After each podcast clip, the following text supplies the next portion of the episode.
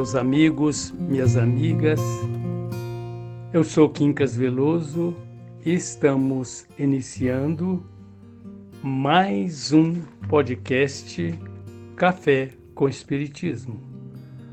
Desejamos a todos muita paz e muita alegria no coração.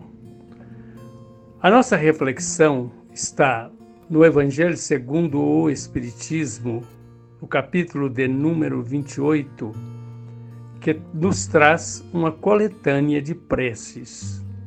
E é interessante que, além de nos trazer modelos das orações para os mais variados acontecimentos do nosso dia a dia, também nos traz o chamado prefácio com esclarecimentos bastante interessantes. Agora nós vamos ver do item de número 24, o prefácio, para pedir um conselho. Quando estamos indecisos sobre o fazer ou não fazer uma coisa, devemos, antes de tudo, propor-nos a nós mesmos as questões seguintes. Primeiro, aquilo que eu hesito em fazer pode acarretar qualquer prejuízo a outrem? Segundo, pode ser proveitoso a alguém? Terceiro, se agissem assim comigo, ficaria eu satisfeito?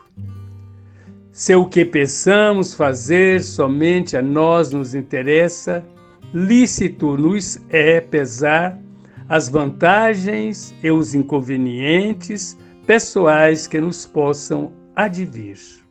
Se interessa a outrem e se, resultando em bem para um, redundará em mal para outro, cumpre, igualmente, pesemos a soma de bem ou de mal que se produzirá para nos decidirmos a agir ou abster-nos.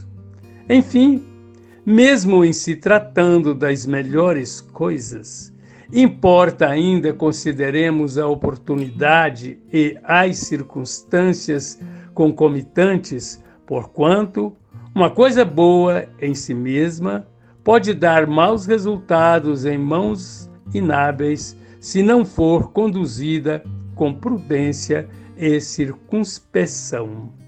Antes de compreendê-la ou empreendê-la, convém consultemos as nossas forças e meios de execução. Em todos os casos, sempre podemos solicitar assistência dos espíritos protetores lembrados desta sábia advertência. Na dúvida, abstente. Agora ele nos traz um modelo. Nós estamos em dúvida quanto à nossa iniciativa, à conclusão da nossa vontade. Então nós vamos pedir um conselho. E eles nos mostram um modelo tão simples que vale a pena a gente observar. Prece em nome de Deus Todo-Poderoso, inspira-me, bons espíritos que me protegeis, a melhor resolução a ser tomada na incerteza em que me encontro. Encaminhai meu pensamento para o bem e livrai-me da influência dos que tentarem transviar-me. E aí você vai, então, agradecer ao Pai Criador por mais uma oportunidade da sua vida.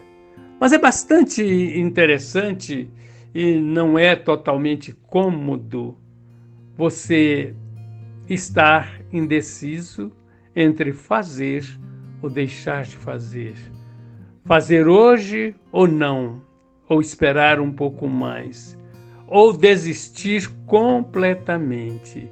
Mas as orientações são belíssimas. Veja, basta nos observarmos isso. Quando estamos indecisos sobre o fazer ou não fazer uma coisa, devemos, antes de tudo, propor a nós mesmos algumas observações íntimas. Será que o que eu vou fazer vai prejudicar alguém? E geralmente prejudica aqueles que estão bem próximos de nós, os nossos familiares, os nossos amigos, os nossos companheiros de serviço, que são aquelas pessoas que compartilham conosco as aprendizagens do dia a dia.